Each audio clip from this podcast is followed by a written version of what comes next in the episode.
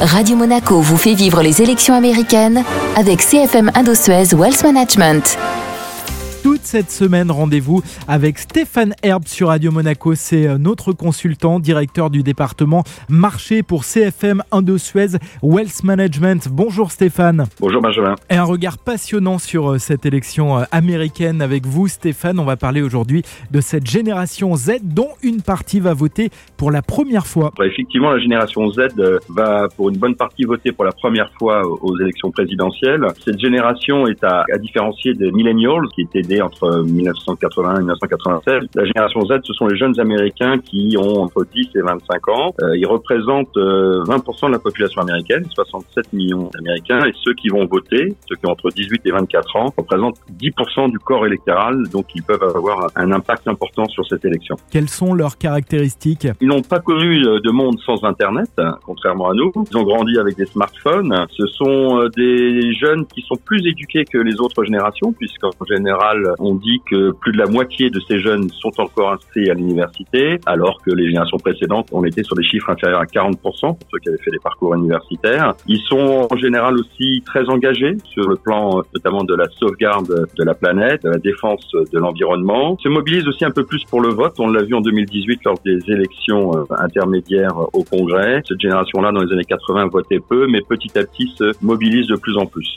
Ils se mobilisent pour euh, des mouvements sociétaux, mais est-ce qu'ils sont euh, politisés Est-ce qu'ils se revendiquent républicains ou démocrates Oui, alors il y a des sondages qui, qui montrent qu'ils sont euh, en une grande majorité euh, plutôt pro-Biden, hein, euh, à 60%, puisqu'on a, je crois, que 25% qui sont pro-Trump. Et c'est vrai que même parmi les, les, jeunes électeurs de cette génération qui sont proches des républicains, hein, des idées des républicains, ils sont pour une, un meilleur traitement sur l'égalité raciale, le traitement social des différences inégalités. Alors aux États-Unis, on parle beaucoup du vote blanc.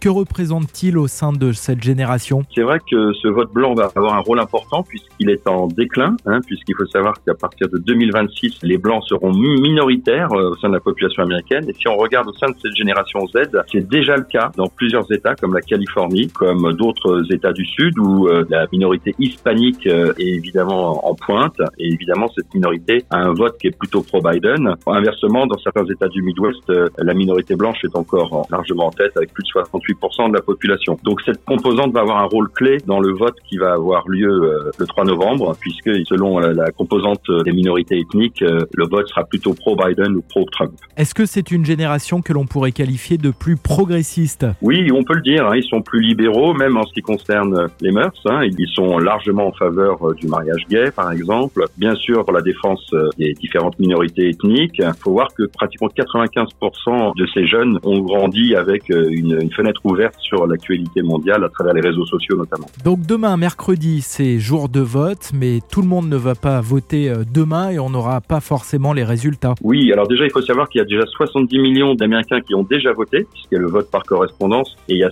certains bureaux de vote qui étaient déjà ouverts. On va avoir le résultat qui va certainement pas être connu immédiatement dès le lendemain des élections, hein, puisque euh, ça peut prendre pas mal de temps d'éplucher tous les bulletins, donc on risque d'avoir plusieurs jours de suspense. Merci Stéphane R on se donne rendez-vous demain. Merci, au revoir. Radio Monaco passe à l'heure américaine. Tous les matins dans le Morning Made in Monte Carlo, Radio Monaco vous fait vivre les élections américaines avec l'analyse économique de CFM Indosuez Wealth Management.